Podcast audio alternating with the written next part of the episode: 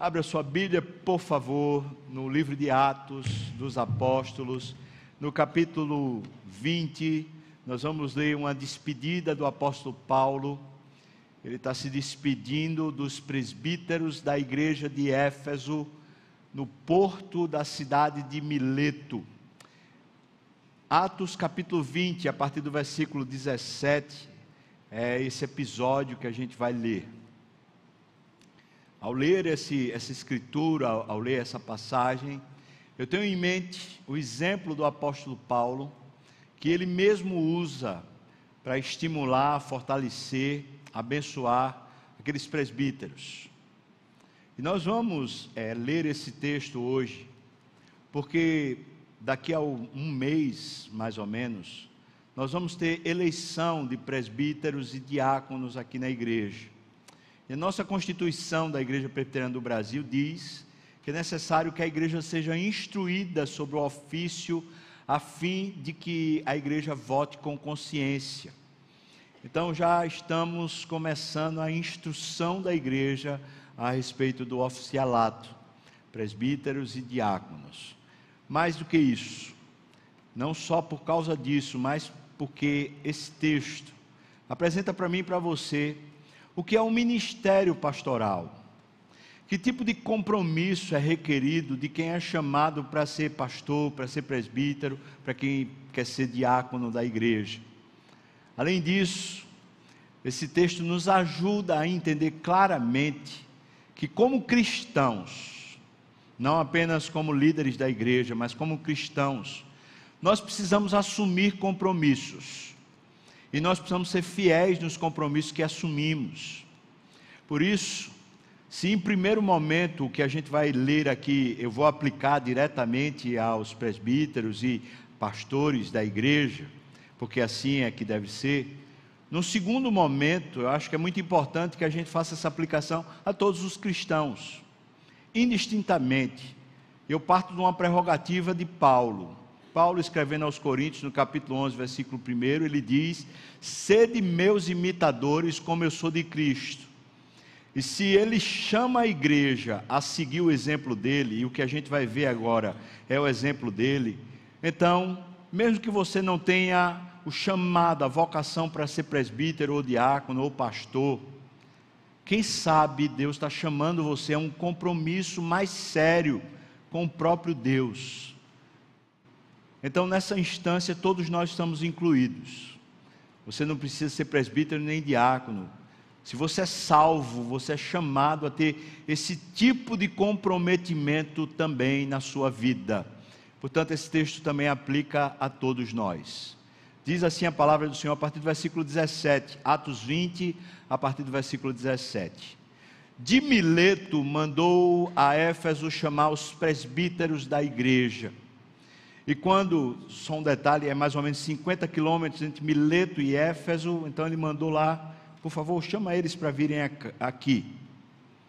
E quando se encontraram com ele, com o apóstolo, disse-lhes: Vós bem sabeis como foi que me conduzi entre vós em todo o tempo, desde o primeiro dia em que entrei na Ásia, servindo ao Senhor com toda a humildade, lágrimas e provações que pelas ciladas dos judeus me sobrevieram, jamais deixando de vos anunciar coisa alguma proveitosa e de vos ensinar publicamente e também de casa em casa, testificando tanto a judeus como a gregos o arrependimento para com Deus e a fé em nosso Senhor Jesus Cristo.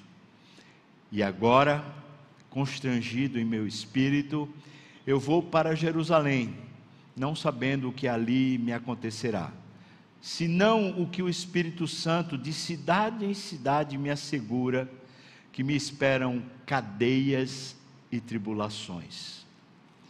Porém, em nada eu considero a vida preciosa para mim mesmo, contanto que complete a minha carreira e o ministério que recebi do Senhor Jesus para testemunhar o evangelho da graça de Deus. Agora eu sei que todos vós, em cujo meio passei pregando o reino, não vereis mais o meu rosto. Portanto, eu vos protesto no dia de hoje que estou limpo do sangue de todos, porque eu jamais deixei de vos anunciar todo o desígnio de Deus. Atendei por vós e por todo o rebanho, sobre o qual o Espírito Santo vos constituiu bispos, presbíteros, para pastoreardes a igreja de Deus, a qual ele comprou com o seu próprio sangue. Eu sei que depois da minha partida, entre vós penetrarão lobos vorazes, que não pouparão o rebanho, e que dentre vós mesmos se levantarão homens falando coisas pervertidas para arrastar os discípulos atrás deles.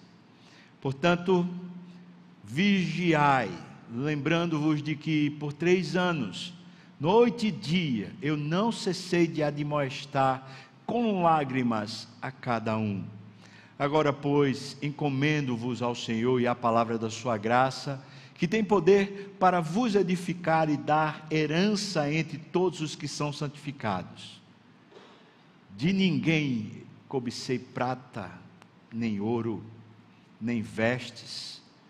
Vós mesmos sabeis que estas, estas mãos serviram para o que me era necessário a mim e aos que estavam comigo tenho-vos mostrado que em tudo, trabalhando assim, é mister socorrer os necessitados e recordar as palavras do próprio Senhor Jesus.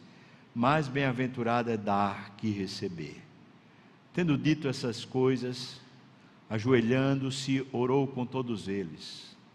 Então houve um grande pranto entre todos, e abraçando afetuosamente a Paulo, o beijavam entristecidos especialmente pela palavra que ele dissera, que não mais veriam o seu rosto.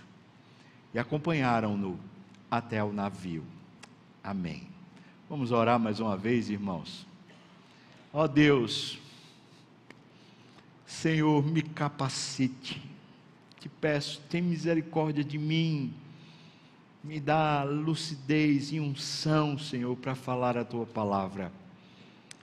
Mas eu te peço, capacita meus irmãos, destrava o nosso ouvido. Só o Senhor, ó Espírito, é quem pode ensinar a cada um de nós. Então eu te peço que o Senhor também toque o teu povo aqui, a cada um, conforme o Senhor queira, no nome de Jesus. Amém e amém. Bom, eu acho que você deve conhecer bem o apóstolo Paulo. Quem é que não ouviu falar do apóstolo Paulo? A situação que a, a é, Paulo está vivendo agora é o cumprimento de um compromisso. Paulo, quando foi enviado para os gentios, no primeiro concílio da igreja, o concílio lá de Jerusalém, ele fez uma promessa. Os irmãos enviaram ele para os gentios e disseram o seguinte: Você se lembre dos pobres que há entre nós. E Paulo disse: Eu vou me lembrar. Acontece que, estando ele agora em viagem missionária e, e, plantando igrejas, ele sempre é lembrado de que na Judéia a igreja está empobrecida. Recentemente eu preguei aqui no culto da tarde sobre uma coleta que foi levantada para abençoar aqueles irmãos da Judéia e expliquei aquele contexto que não dá tempo de eu explicar agora novamente. Entretanto, Paulo depois de ter passado três anos na cidade de Éfeso, numa, num local alugado que ele alugou para dar aula, aula do Evangelho, aula da Bíblia, durante aqueles três anos, não só houve um avivamento em Éfeso, e o resultado desse avivamento foi que o comércio que começou a quebrar era um comércio de idolatria, é, se vendia muita coisa da deusa Diana, mas as pessoas começaram a se converter e ninguém mais queria nem vender nem comprar qualquer coisa que fosse idólatra. Então começou a haver um problema grande na cidade. As pessoas que eram dadas à, à magia ou à feitiçaria, elas começaram a pegar seus livros e, como se fosse uma espécie de ritual público, em praça central da cidade, eles amontoavam os livros e queimavam, porque eles tinham conhecido a salvação poderosa do Senhor Jesus. Isso aconteceu durante três anos, mas não foi só em Éfeso. Na verdade, as pessoas que estavam ao redor de Éfeso começaram a vir para a escola de Tirano, onde Paulo ensinava, para ouvir o Evangelho. E como resultado de ouvir o Evangelho, muitos, quando voltavam para as suas cidades, começaram a pregar o Evangelho. E várias igrejas nasceram ao redor de Éfeso, que são as igrejas do Apocalipse, aquelas sete igrejas que Jesus escreve: Pérgamo, Tiatira, Sardes. Essas igrejas são plantadas durante esses três anos indiretamente pelo apóstolo Paulo, enquanto ele faz um discipulado concentrado durante três anos, todo dia, e ele diz aqui, de noite e de dia, com aqueles irmãos da cidade de Éfeso. Depois desse período de três anos, chegou o momento de Paulo pegar as ofertas que ele tinha levantado, tanto na Acaia como na Macedônia. Só lembrando a você, Acaia é a região da Grécia, onde fica especialmente a cidade de Corinto, também ficava Atenas. Então, ele fez um levantamento de oferta naquela região e também fez um levantamento de oferta na região da Macedônia. Lembrando que os macedônios, eles eram pobres, mas eles pediram com muitos rogos participarem da contribuição, e Paulo diz que eles deram além do que podiam, é como se eles tivessem se endividado para dar, para contribuir, e diz o texto lá que eles deram inclusive a si mesmos, não deram só uma oferta, mas eles realmente se deram para aquela causa. E então Paulo pega uma caravana, um grupo de pessoas que vem acompanhando esse dinheiro para levar esse dinheiro, essa oferta até Jerusalém.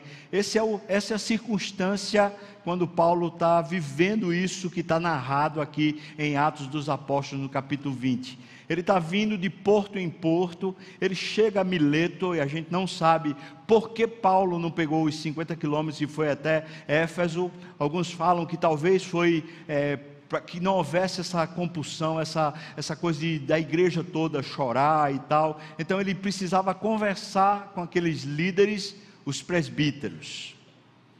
E ele chama os presbíteros e diz para eles: Olha, vocês não vão me ver mais, esse é o nosso último encontro.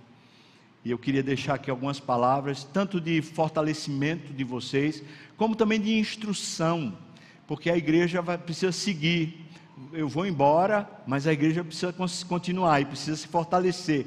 Então, Paulo traz essas instruções que estão aqui. Paulo, para dar essas instruções, ele usa muito o exemplo pessoal, porque aquele povo, aqueles presbíteros, viram e viveram com Paulo durante três anos. E ele diz aqui no próprio texto, de dia e de noite, ou seja, aquele pessoal conheceu efetivamente a vida do apóstolo Paulo. Então ele está trazendo muitas vezes recordações do exemplo dele, a fim de que aqueles irmãos se sentissem encorajados a se comprometer efetivamente com aquilo que Deus tinha chamado eles para serem, para serem oficiais da igreja. Pois eu quero começar então, uma vez que a gente entendeu qual é a circunstância, eu quero começar chamando você ao compromisso. Como é que está o seu compromisso com Deus? Talvez um tempo atrás você disse: Eu vou ler a Bíblia todo dia. Talvez no começo do ano você disse: Esse ano eu vou ler a Bíblia toda, até o final do ano eu vou ler a Bíblia toda. Você tem mantido o compromisso com Deus? Talvez você disse: Eu vou orar todo dia. Você tem orado? Realmente tem orado? Talvez você disse, eu vou fazer parte do discipulado. Você ainda continua no discipulado? Ou por algum impedimento você deixou? O seu compromisso de servir, você tem servido de verdade? O compromisso de servir em casa, servir na igreja, servir lá fora, na sociedade, onde Deus colocar você para trabalhar, você servir a Deus não aos homens, mas a Deus, você permanece no seu compromisso? Ou você tem algum compromisso? Por que seria tão importante ter compromisso? Porque se nós queremos crescer espiritualmente, o compromisso é o meio no qual nós nos vinculamos porque queremos, não nos vinculamos por obrigação. Não existe compromisso que é feito por obrigação, por imposição. Só existe compromisso quando nós queremos. É como um, marido e uma esposa. Na hora que eles vão casar, eles precisam chegar ao altar porque querem. porque senão não tem nem sentido aquela, aquela cerimônia. As promessas que eles fazem são promessas de compromisso, mas porque eles querem, ninguém obriga. E se for obrigado, aquilo mal vale, aquilo não tem sentido. A mesma maneira nós com Deus. O nosso compromisso precisa ser porque queremos. E nós queremos Deus. E nós queremos muito ter mais de Deus na nossa vida. Então nós nos comprometemos. E passa o tempo, às vezes uma coisa ou outra nos tira a atenção daquele compromisso e nós nos tornamos farrapeiros. A linguagem bíblica não é essa, não é? Você sabe disso. A linguagem é mais dura, chama de infiéis, ou chama de adultério espiritual. Outra palavra que é usada é idolatria. Ou seja, você tinha um compromisso de fidelidade ao Senhor mas você largou o compromisso. Por que largou? Porque outra coisa ficou mais interessante, outra coisa ficou mais necessária para você. Essa outra coisa está ocupando o lugar daquele com quem você se comprometeu anteriormente. Esse texto é Paulo dizendo: Eu assumi compromissos. Se você quer ser oficial da igreja, você precisa assumir compromissos com Deus. Você quer ser pastor, você precisa assumir compromissos com Deus, sabendo o seguinte, especialmente quem vai ser oficial de igreja, presbíteros e pastores e diáconos, sabendo o seguinte, que se nós nos comprometermos com Deus a respeito do rebanho dele, nós não seremos tidos por inocentes. Tiago afirma que há um juízo de Deus maior sobre pastores, sobre presbíteros, sobre diáconos sobre aqueles que são mestres, ou seja, aqueles que ensinam a palavra. Alguém é líder de grupo pequeno, alguém é professor de escola dominical, preste bem atenção. Você não será tido por inocente à semelhança de mim, assim como eu também não serei. O compromisso que você assumiu foi com Deus. Igreja nenhuma vai poder forçar você, e se forçar, está errada. Não é a igreja que tem você na mão. Quem tem você na mão é Deus. E seu compromisso é com Ele. Então siga fiel ao Senhor. Mas quais são então os compromissos que o apóstolo Paulo é, resolve ter aqui com Deus? Primeira coisa que eu queria que você pensasse, é, logo no começo desse texto que a gente leu, ele diz que tem um forte compromisso com Deus de servir a Deus. Paulo serviu a igreja, ele serviu a igreja de Éfeso e serviu as igrejas que eu citei aqui, todas elas. Mas veja como ele traduz o serviço dele no versículo 19, dê uma olhada. Versículo 19 ele diz: Servindo ao Senhor com toda a humildade, lágrimas e provações que pelas ciladas dos judeus me sobrevieram como é que Paulo entende o compromisso dele?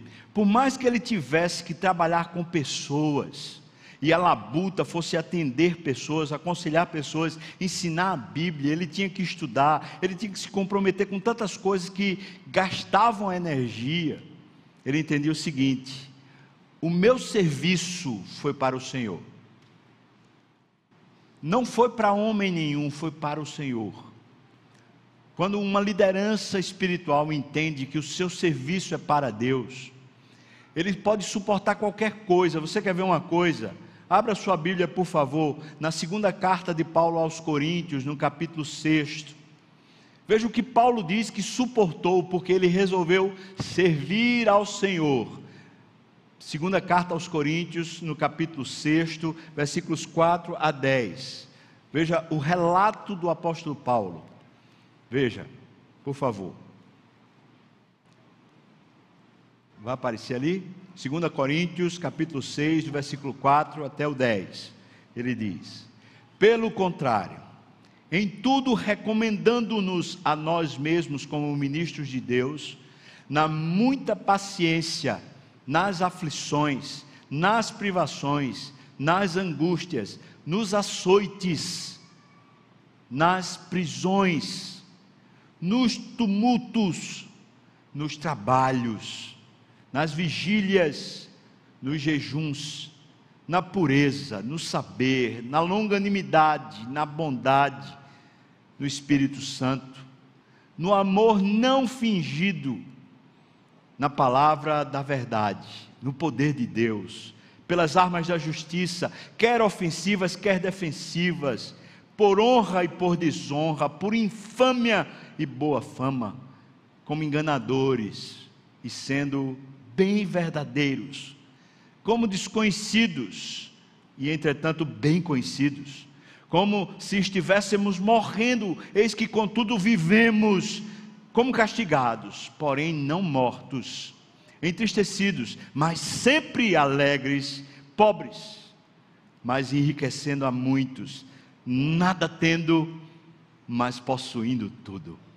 Veja, Compromisso com Deus, quando você diz eu, eu quero servir a Deus como uma liderança na igreja, faz a gente entender o seguinte: o meu serviço é para Ele, eu me submeto. Veja que Paulo está se submetendo a atrocidades, açoites. O próprio texto de Atos 20 diz: Eu sei o que é que me espera lá em Jerusalém, é prisão e tribulação por parte dos irmãos, e nem por isso Paulo arrega, nem por isso Paulo dá ré. Paulo está dizendo: eu vou para dentro, eu sei o que é que me espera, mas eu caio dentro, eu tenho um compromisso com Deus, eu vou servi-lo até a última gota de sangue, eu vou servi-lo até o fim. Quando uma liderança, ou quando cristãos, perdem o seu compromisso com Deus, não resta mais nada para mantê-los fiéis. Mais nada. E depois que uma pessoa é infiel a Deus, ela pode ser infiel a qualquer coisa ou a qualquer pessoa. Um crente não pode se tornar infiel ao Senhor. Porque a infidelidade ao Senhor é o começo do abismo que vai desembocar toda a sua história e a história dos seus familiares juntos. Você tem sido fiel ao Senhor? Se é líder, você tem se apresentado com essa humildade. E quando você está debaixo de pressão e liderança na igreja, sofre muita pressão. Sob difamação, como Paulo, era chamado de enganador, sendo ele verdadeiro. Você está pronto para servir a Deus, mesmo que passe pela prova? Esse é o ponto. Um compromisso com Deus. Interessante que no versículo 18 de Atos 20, ele diz: Vós bem sabeis como foi que me conduzi. E vocês sabem o tempo todo como eu estava, eu estava agindo. Ele passava por essas coisas, irmãos, e os irmãos viam como ele reagia, é isso que ele está falando, o exemplo dele. Desde o primeiro dia que eu cheguei na Ásia, essas coisas têm acontecido com ele e ele não tem arregado. Inclusive lá mesmo em Éfeso, ele passou pela prova, assim como ele passou pela prova lá na Macedônia, sendo preso. Ou seja, Paulo está dizendo: vocês sabem muito bem, olhem para o meu exemplo. Você vai no versículo 20, ele diz: Eu nunca deixei de falar as coisas, seja no particular, de casa em casa, ou seja publicamente. Na hora que precisava, eu ia lá e falava, e ele diz que falava coisa proveitosa. Tem que falar, fala. Aquilo que é proveitoso, aquilo que abençoa um compromisso com o Senhor, mas que é prático, não é aquele compromisso abstrato. Ah, eu tenho minha vida com Deus, ninguém se meta. Se você tem um compromisso com Deus, então você serve. Não tem esse negócio que eu tenho meu compromisso com Deus e, e só sou eu e Deus. Não existe isso na Bíblia. Quem é de Deus e tem compromisso com Ele, serve a Ele. E como você serve a Ele? Bom, nós cremos, acabei de perguntar a Aristides, nós cremos que a igreja é o corpo de Cristo. Se nós cremos, vamos servir a Deus como? Servindo os irmãos. mas não só na igreja, nós servimos onde Deus nos colocar, em qualquer situação, em qualquer lugar. Primeiro compromisso do apóstolo Paulo é com o Senhor. Segundo, versículo 24, Paulo destaca o seguinte: versículo 23 ele diz: Eu tenho certeza que na, de cidade em cidade o Espírito Santo tem me dito que o que me espera lá em Jerusalém são cadeias e tribulações. Eu sei disso. Mas diante da, da problemática que está se anunciando para mim, diante da dificuldade, em vez de eu dar ré, ele faz a seguinte declaração: Porém, porém, em nada eu considero a vida preciosa para mim mesmo. Quando a gente é salvo, irmão, nós somos tirados do mundo e somos colocados em Cristo. A nossa vida agora está oculta em Cristo. Quando nós somos salvos, nós somos libertos do império das trevas e transportados para o reino do Filho do amor de Deus, que é o próprio Senhor Jesus. Agora nós estamos debaixo do controle do Senhor Jesus. Nessa hora, Deus nos chama com santa vocação e nos coloca numa história que é a história de Deus. Essa meta história que é antes de nós e depois de nós, e nós somos encaixados. Paulo está dizendo: Eu sei para quem eu vivo, e eu sei que eu tenho que cumprir tudo o que está preparado para mim. Eu acho muito estranho um cristão se aposentar de algum ofício ou se aposentar de algum serviço. Se ele se aposenta de uma carreira profissional dele é uma coisa, agora, se ele se aposenta de servir a Deus, é outra coisa. Como um cristão se aposenta de servir a Deus? Quando Paulo está perto de morrer, já está com a sentença de morte engatilhada, ele diz: Agora eu estou sendo oferecido por libação. Ou seja, ele diz: Até o último sangue, até a última gota de sangue, eu estou me oferecendo a Deus. É cada dia, é cada respiração, é cada pulsação. Ele diz: Em nada a minha vida existe para mim.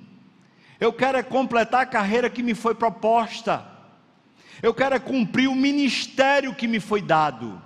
Eu quero fazer o que Deus determinou para a minha vida. Eu não vou fugir da vontade de Deus. Eu já me comprometi com o meu ministério. A palavra ministério é serviço. E ele diz: Eu não considero nada precioso para mim, contanto que eu complete minha carreira e o ministério que recebi do Senhor Jesus para testemunhar o Evangelho da graça de Deus. Pode dar-lhe pode matar. Aqui estou para isso mesmo, é isso que Paulo está dizendo. Eu não vou abrir mão. Você quer me matar, me mate. Eu estou aqui para servir o Senhor, completar o ministério que Ele me confiou. Irmão, o que foi que Deus confiou nas suas mãos? O que é que Deus chamou? É muito interessante porque pessoas dizem, eu sou chamado para o pastorado. O primeiro empecilho que elas encontram é elas irem para o seminário. Para elas irem para o seminário, vai ter que estudar de manhã. Aí ela fala, eu não posso estudar de manhã, porque eu tenho um trabalho, como é que eu vou me sustentar? Ô, oh, alô, como assim? O primeiro empecilho, a pessoa já diz que não dá. Aí a pessoa fica fazendo um seminário online, não sei o quê, porque não dá para poder a pessoa estudar lá, porque ela quer trabalhar para poder ganhar o dinheiro dela. Quando ela for pastor, ela vai ser o quê? Ela vai trabalhar para ganhar o dinheiro dela e, e, a igreja vai ser um hobby, um lazer, quando dá tempo, quando eu posso? Que tipo de compromisso é esse? Que tipo de compromisso é um compromisso de um pastor que em vez de se gastar, ele simplesmente vive é de férias, ou descansando, ou o tempo todo está cansado e sobrecarregado. Eu acho que o diabo achou uma, cunha para colocar no ministério pastoral e quebrar os pastores. Dezembro do ano passado, estava conversando com o Ronaldo Lidório, e ele estava falando para mim: olha, muitos pastores têm parado o ministério, desistido do ministério. E eu falei, Ronaldo, o que é que está acontecendo? Ele me disse uma palavra, uma frase que eu guardei. Eu falei, acho que é isso mesmo. Ele disse: na verdade, a pandemia parece que revelou os corações. O que estava lá dentro a pandemia foi, deu uma acelerada, a pessoa botou para fora. Eu digo, rapaz, tá, eu acho que de repente foi isso mesmo. Eu acho que o diabo, isso aqui é minha opinião, eu acho que o diabo pôs uma cunha no ministério pastoral. Muita gente está quebrando o ministério por causa dessa, dessa fissura que o diabo colocou lá, uma marca, e ele vai batendo, batendo, batendo, e abrindo e rasgando o ministério pastoral. Muitos pastores começaram com o seguinte discurso: você tem que cuidar de você mesmo. E ainda usa a Bíblia, tem cuidado de ti mesmo, Paulo dizendo para Timóteo: tem cuidado de ti mesmo da, da doutrina, continua nesses afazeres, porque fazendo isso, tanto salvarás a ti mesmo como a teus ouvintes. Só que o que o Paulo está dizendo lá, parece que ele mesmo não cumpre, se é esse tipo de cuidado, onde você, você não bota a cara para levar tapa, onde você não trabalha de verdade, onde você não se gasta que tipo de, de pastor preguiçoso é esse? Tudo está cansado, o tempo todo está sem força, sem energia, sem vibração, sem ânimo. Que tipo de serviço é esse de presbítero ou de diácono, seja lá quem for o ofício na igreja, que não tem entusiasmo, não tem vibração, não tem um coração pulsante? Que tipo de ministério é esse de um líder de pequeno grupo, ou de um ministro de louvor, ou do grupo de louvor, quando não tem um coração aquecido? Paulo está dizendo: Eu não tenho a minha vida preciosa para mim. Deus me colocou para uma carreira, para um ministério. Eu vou completá-la até a última gota de sangue.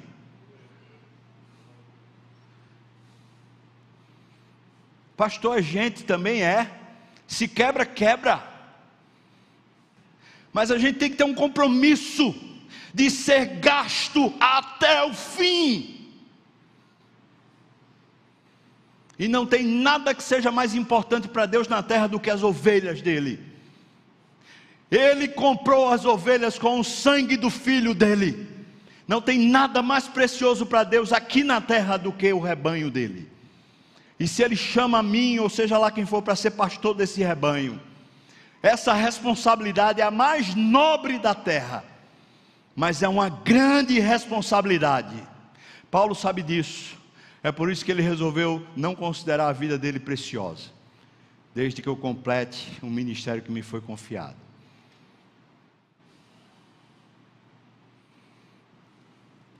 Você quer ser realmente presbítero da igreja? Você quer ser diácono da igreja? Igreja, preste atenção. Liderança de igreja precisa ter sangue no olho, como Paulo tinha um compromisso com o ministério. Estou falando agora com as mulheres. Seu compromisso precisa gerar em você sangue nos olhos, aquecer seu coração, está pronta para tudo. Quando a gente está fazendo, como a gente está fazendo agora um processo para eleição, avisei para eles lá. Cada um dos pré-candidatos, a gente vai conversar com a esposa e vai dizer para a esposa: olha, seu marido já não, você não vai mais tê-lo como tinha antes, não. O tempo dele vai ficar mais escasso. Porque ele vai precisar servir a Deus, pastoreando o rebanho de Deus. E se a mulher disser, ah, não, então tá bom. Não vai. Em nada a minha vida é preciosa para mim mesmo, Paulo diz isso. Mesmo que eu saiba que eu vou sofrer, eu vou perder, eu vou ser, vou perder os privilégios ou as coisas que eu já tive, eu vou. É isso que você quer, irmão? Agora saiba de uma coisa: isso não é muito diferente do, do presbítero do pastor para um crente que quer crescer espiritualmente. A proposta de Jesus é essa: você quer vir após mim? Negue-se Tome sua cruz e siga-me. Ora, tomar a cruz é você pegar o ministério de Deus, porque a cruz é o ministério de Jesus, ou não é? A cruz é o ministério que Jesus precisa cumprir. E ele está dizendo: você quer me seguir? Então aprenda a se negar, negue seu ego, negue o self, o viver para si mesmo, negue Agora pega a sua cruz, pega o seu ministério, que Deus confiou para você e siga, senão você não está seguindo Jesus. Não está seguindo Jesus. Você pode estar seguindo homens. Pode ser até que um homem ou outro, inclusive eu, vai dizer para você, rapaz, você é uma bênção. Mas Deus sabe. Deus sabe. Terceiro compromisso do apóstolo Paulo, versículo 27. Um profundo compromisso em ensinar a palavra de Deus para o povo. Versículo 27 ele diz: Porque jamais deixei de vos anunciar todo o desígnio de Deus. Assuntos espinhosos falo também. Ele já tinha falado anteriormente de casa em casa. E ele vai falar depois, eu, eu fui lá e admoestei. A palavra admoestar, no original grego aqui, traz o sentido de uma advertência forte. Aquela advertência severa que muitas vezes a pessoa, quando é repreendida, ela chora. É por isso que ele diz: Eu admoestei com lágrimas, ou seja, ele falava duro, a pessoa chorava e ele chorava junto, porque era duro que ele tinha que acertar as contas com a pessoa de casa em casa, mas também admoestei do púlpito. Cheguei lá do púlpito e falei: bora, acorda, bora. Não é para homens, ninguém está vendo, mas é para Ele e Ele está vendo. Louvado seja o nome do Senhor. Todo o desígnio de Deus, toda a palavra de Deus, tudo o que Deus tinha para falar, eu me comprometi com isso e falei. Isso é que Paulo está dizendo. Você quer ser fiel ao Senhor? Tem que ter um compromisso com a palavra. Um compromisso não só de saber, mas de ensinar a palavra. De quando você tem uma opinião, tiver uma opinião, você tem uma opinião da palavra. E toda sua opinião ser submetida à palavra, ou seja, se alguém vem com a palavra e lhe corrige que a sua opinião não vale mais nada, e a palavra de Deus então preenche todo o desígnio de Deus. Próximo compromisso, um compromisso com a saúde da igreja. Quando ele fala com os presbíteros, citando o exemplo dele, dos comprometimentos que ele tem, então ele diz: Agora eu quero que vocês vigiem. Anteriormente, versículos 29 e 30, veja o que ele diz, por favor. 29 e 30, ele fala: Eu sei que depois da minha partida, vão ter lobos que entrarão para morder o rebanho, devorar o rebanho. Versículo 30 ele diz: Homens falando coisas pervertidas para arrastar os discípulos atrás de si. Ora, coisas pervertidas, entenda, não é falar de, de coisas é, imorais, não é isso, é distorcendo a Bíblia. Em vez de ensinar a palavra, começou a distorcer a Bíblia para que os discípulos comecem a seguir, que eram discípulos de Jesus, mas se tornaram discípulos do pastor, discípulos do amigo, discípulos de não sei quem, eram discípulos da palavra de Deus e começaram a seguir homens. Dois grupos que ele fala que os presbíteros precisavam se precaver e responder pela saúde da igreja de Éfeso. Dois grupos, lobos vorazes. Ora, o lobo é fácil você ver. O lobo tem uma, um desejo por sangue no meio das ovelhas. Ele tem uma sanha por se alimentar da carne das ovelhas. O lobo é aquele que está atrás de dinheiro, que está atrás do benefício próprio. É fácil você perceber. Agora, esses, esses que vão ensinar e começam a distorcer o ensino para arrebanhar seguidores e cúmplices das suas próprias ideias, esses são mais difíceis da gente perceber. Mas veja como Paulo está chamando os, os, os presbíteros. Versículo 31. Dê uma olhada, irmão. Versículo 31. Portanto, vigiai. Vigiai. Talvez uma das coisas piores é vigiar. Eu servi ao quartel e quando eu era escalado para ficar de sentinela, no meio da noite, com o fuzil aqui do lado, naquela guarita, olhando para o escuro, ah, os olhos já estavam acostumados, dava para ver bem um bocado de coisa. mas você fica o tempo todo esperando alguma coisa acontecer. Vigiar não é porque alguma coisa está acontecendo. Vigiar é um tipo de cautela para que não aconteça. Para que, se aconteça, aos primeiros movimentos você já possa tá, abater. o sentinela da cidade, ele não podia dormir, ele ficava lá no ponto mais alto da cidade, ou nos quatro pontos mais altos da cidade, ele não podia dormir, ele tinha que ficar olhando para o horizonte, ele tinha que fazer camadas de visão, perto, pouco mais longe, um pouco mais longe, um pouco mais longe. Isso como se fosse uma fita que ele passava assim ao olho, depois o olho, depois o olho. Ele ia até o mais distante que ele conseguisse enxergar, depois ele voltava para mais perto e assim ele ia fazendo a leitura da região. Presbíteros, diáconos, pastores, as igrejas estão sendo assaltadas, roubadas por lobos e por pessoas com ensinos estranhos que não se comprometem com a palavra. A responsabilidade é dos pastores, dos presbíteros. A gente precisa cuidar disso. Um compromisso com a saúde da igreja.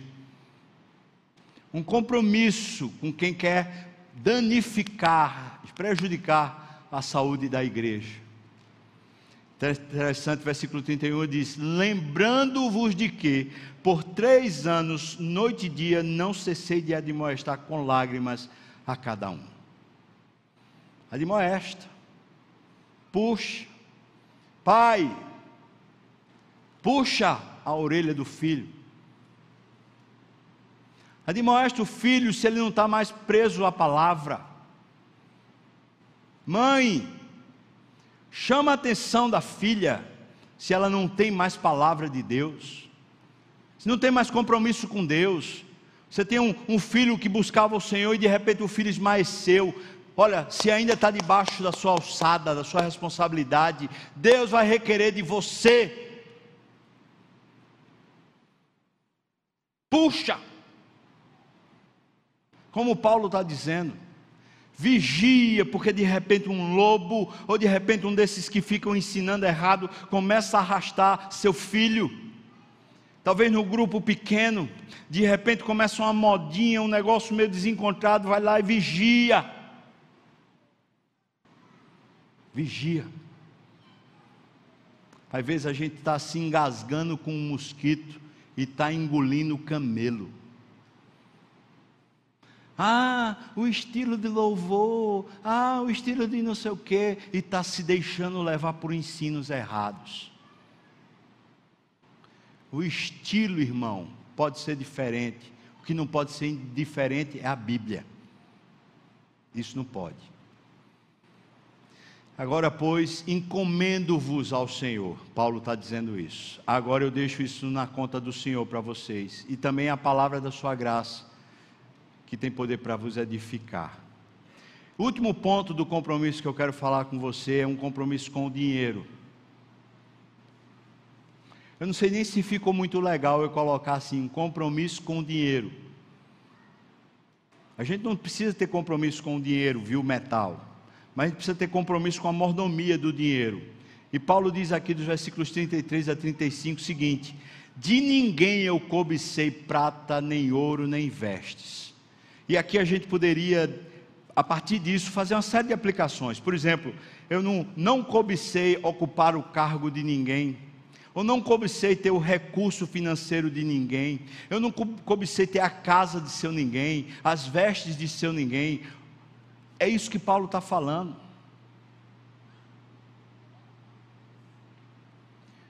Eu não estava mais interessado em nada aqui na terra. Vocês me viram, vocês sabem. Eu não queria nada de ninguém. É, é isso o compromisso com o dinheiro, é um compromisso do dinheiro ser, ser usado por você, usado por você, mas não ser seu dono.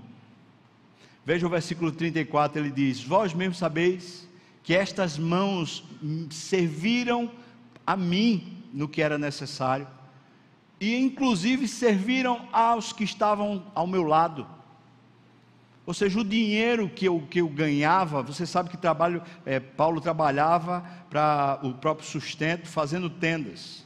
Quando ele vendia uma tenda, era um dinheiro razoável, dava para seis meses, às vezes um ano, só vendendo uma tenda. E Paulo está dizendo assim: você sabe que quando eu pegava o dinheiro, o dinheiro não era para mim. Eu, eu usava o dinheiro para os gastos do ministério que precisava e usava para quem estava comigo junto. Não tinha esse negócio de enriquecer, ou essa vontade louca de ter um patrimônio, nada disso.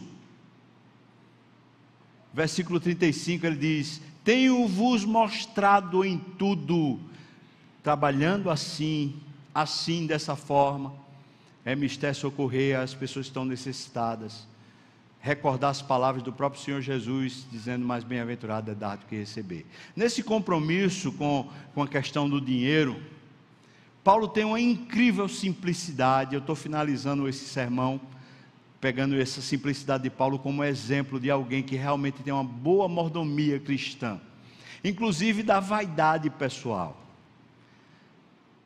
Eu meditando nesse texto, eu pensei, rapaz, seria tão interessante se Paulo andasse aqueles 50 quilômetros para reunir a igreja e ele pudesse se despedir pessoalmente da igreja quem sabe lá na escola de Tirano, o último encontro, para ser aquela festa de despedida para Paulo. Paulo não vai lá. Ele chama os presbíteros porque ele quer, ele quer puxá-los e dizer agora é com vocês. Assumam. Agora é com vocês, eu não vou estar mais. Então, assumam um compromisso. Mas aí ele diz: eu não vou mais ver vocês. E quando ele fala isso, todo mundo não aguentou mais. Começou chororô. Ele era muito querido. Aí o que é que Paulo faz? Na hora que começou o chororô, e quando começa um chororô desse, as pessoas começam a dizer: Mas Paulo, você é muito especial, você é muito bom, sua palavra, meu Deus, como é que vai ser a igreja sem você? Essas coisas começam a acontecer. Sabe o que é que Paulo faz? Veja a simplicidade desse homem. Na hora que, que, que tocou o coração das pessoas, elas começaram a chorar, a beijar Paulo. Sabe o que é que ele faz? Ele se ajoelha. Todo mundo se ajoelha. Eles se despedem orando. Quando ele disse: Em nada eu considero a minha vida preciosa diz respeito a não precisar mais ser honrado, ou ter esse tipo de vaidade no coração. Eles se despedem orando, sem pompa. Não teve uma oferta do tipo assim: peraí, Paulo, peraí, peraí, peraí, uma oferta especial para você. Você abençoou tanto minha casa. Não teve, não. Não teve tipo, Ô oh, Paulo, peraí, Paulo, vamos ver o que a gente pode fazer por você. Vamos tentar um advogado para lhe proteger das prisões que vão acontecer lá na frente. Não teve nada disso, irmão. Paulo não era o centro da igreja. Ele não estava interessado em ser o centro da igreja. Ele estava servindo ao Senhor. E é por isso que ele tinha uma mordomia tão sadia. A mordomia dos recursos que ele tinha era para Deus e para abençoar o povo. A mordomia da reputação que ele tinha, desse, desse grau de comprometimento das pessoas com ele, não era para ele ser honrado ou para ele receber dinheiro, mas era para despertar no coração das pessoas o interesse ainda maior de se comprometerem com Jesus. Estou finalizando esse sermão perguntando para você: como está o seu compromisso?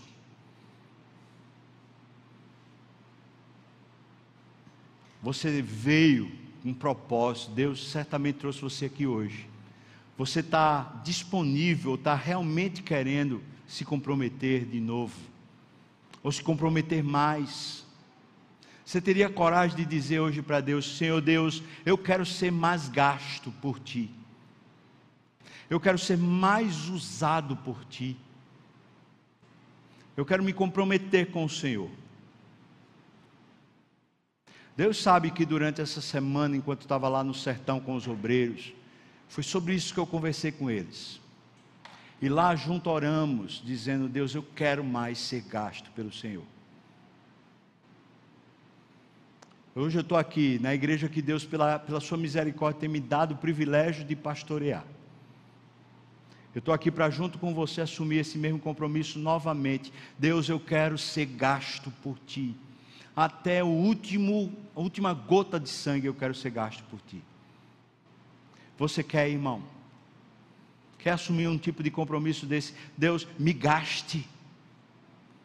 Me gaste, Senhor um compromisso com o Senhor, um compromisso com o ministério, um compromisso com a pureza, a saúde da igreja, um compromisso com a palavra e um compromisso com a mordomia cristã de usar para a glória do Senhor e para abençoar a igreja. Você está disposto a se comprometer, irmão?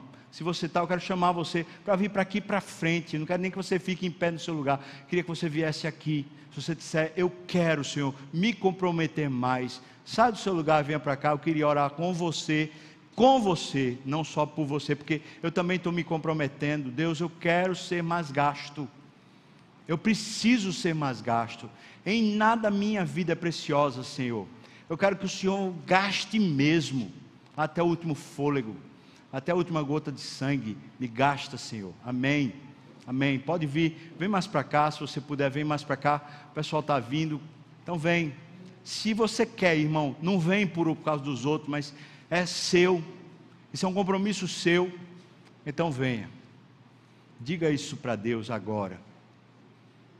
Se comprometa e diga para Deus, Senhor, tu sabes eu vou dar um pequeno tempo para você falar com Deus pessoalmente, só você e Deus. Você não precisa colocar uma voz audível, mas fala com o seu coração de verdade diante do Senhor. Se você farrapou no seu compromisso, você começou alguma coisa e você desandou com isso, peça perdão. Ele, ele estende a mão e lhe abençoa, irmão. Mas volta no nome de Jesus e te compromete. Vamos orar eu vou dar um pequeno espaço de tempo para você falar pessoalmente, dizendo: Deus, eu me comprometo contigo. E fale isso para o Senhor.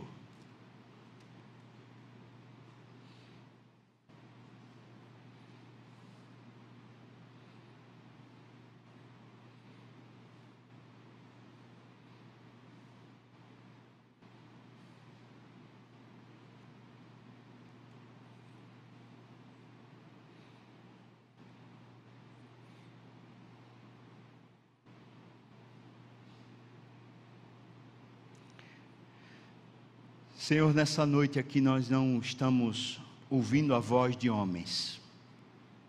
Foi o teu espírito, nós pedimos e o Senhor, por misericórdia e amor, o Senhor resolveu falar conosco. E mexeu aqui dentro coisas que precisavam ser mexidas, ser reposicionadas. É por isso, Senhor, que nós viemos até aqui ao altar. Para te dizer, Senhor Deus, que não há sentido na nossa vida se não for para ser usado pelo Senhor. Até o último fôlego, até a última gota de sangue, até a última capacidade, todo o recurso que temos, Senhor, nós queremos que o Senhor use para o teu reino crescer e a tua glória encher a terra, Deus. Ó, tem misericórdia de nós, porque somos falhos. Talvez no passado nós nos comprometemos e falhamos. Te pedimos perdão, Senhor Deus, perdão, Senhor. E te dizemos, ó Senhor Deus, nos levanta nos levanta com ânimo, com garra, com determinação, com alegria e com muito poder espiritual para cumprirmos esse propósito, esse compromisso que fazemos contigo, Senhor. Nós queremos ser encontrados fiéis em tudo, Pai, em todas as áreas, não apenas na igreja, mas em todas as coisas que fizermos. Então nós contamos aqui com a tua bênção. Nós, nós lemos no começo desse culto: abençoe-nos, Deus, e todas as terras te temerão. É o que nós oramos agora. Abençoe-nos, Deus. Abençoa o teu povo para que o mundo todo conheça o teu filho para que a glória do Senhor encha a terra, abençoa na sua vida profissional, abençoa na sua família, abençoa nas suas conversas, abençoa a mente de cada um, talvez sejam cansados, abatidos, sobrecarregados, vem e revigora com esse poder da ressurreição, traz um renovo espiritual para todos nós, Senhor, nós precisamos é de Ti, alegra-nos com a Tua alegria, traz de volta a Tua força sobre nós e nos abençoa, ó Deus, no nome de Jesus, amém. Amém e amém. Agora eu peço a todos que fiquem de pé e que a graça do nosso Senhor e Salvador Jesus Cristo, o amor de Deus, o nosso querido e amado Pai, a comunhão, o consolo, a bênção, o poder, o avivamento do Espírito venha sobre nós, o povo do Senhor, não só aqui e agora, mas até quando o Senhor voltar e nos tomar para si. Aleluia! Amém, amém. Glória a Deus, irmão.